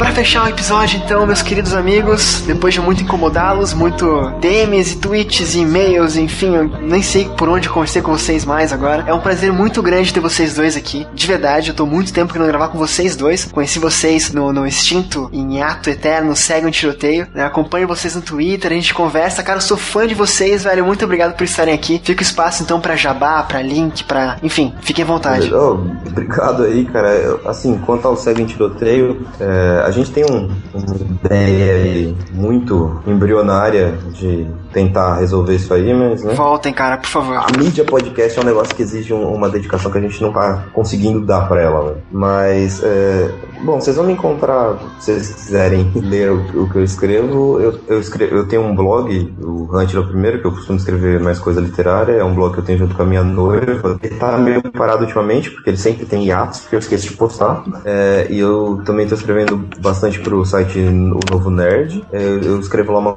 uma coluna semanal de dica de anime, escrevo também umas outras coisas. E é isso aí, me procurem lá. Cara, os links aqui embaixo. Arthur, de novo, cara, muito obrigado, cara. Bom, é isso, obrigado a É você. bom te conhecer, é bom falar contigo. Um abração e valeu por ter feito esse episódio. Abraço. Tu e o Caparica, né? Tu, e- tu e o Caparica. Vai lá, Caparica, tua vez agora, cara. Pô, cara, brigadíssimo aí pelo convite. Foi um prazer enorme. Tanto gravar o livrocast, que eu já tô aqui enchendo o saco do Marcelo faz tempo, falando, pô, cara, seu podcast é legal, chama eu pra brincar com vocês também. Primeira de muitas, cara. Primeira de muitas. E, e foi muito legal, foi muito joia. E o tema não poderia ter me agradado mais. Então, assim, muito obrigado mesmo por ter chamado aí eu e o Arthur, que estamos com uma abstinência de gravar podcast sobre literatura.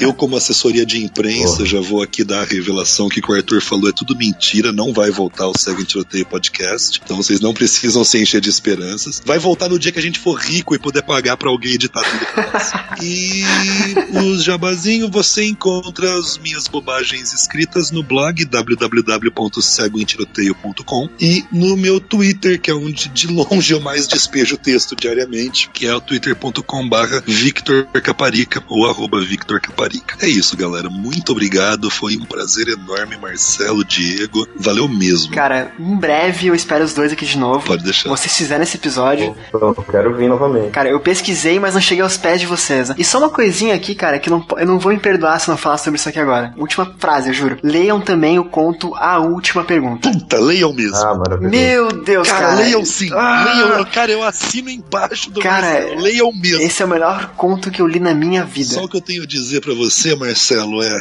não há dados suficientes para uma resposta satisfatória. Mas dito isso, então, querido ouvinte, você que nos acompanhou até aqui, o que leu das Imóvel, concorda com a gente, indica uma outra leitura que a gente não indicou, comente aqui embaixo na postagem, envie e-mail pra gente, porque o episódio de hoje fica por aqui. Tenham todos uma ótima semana e até o próximo episódio.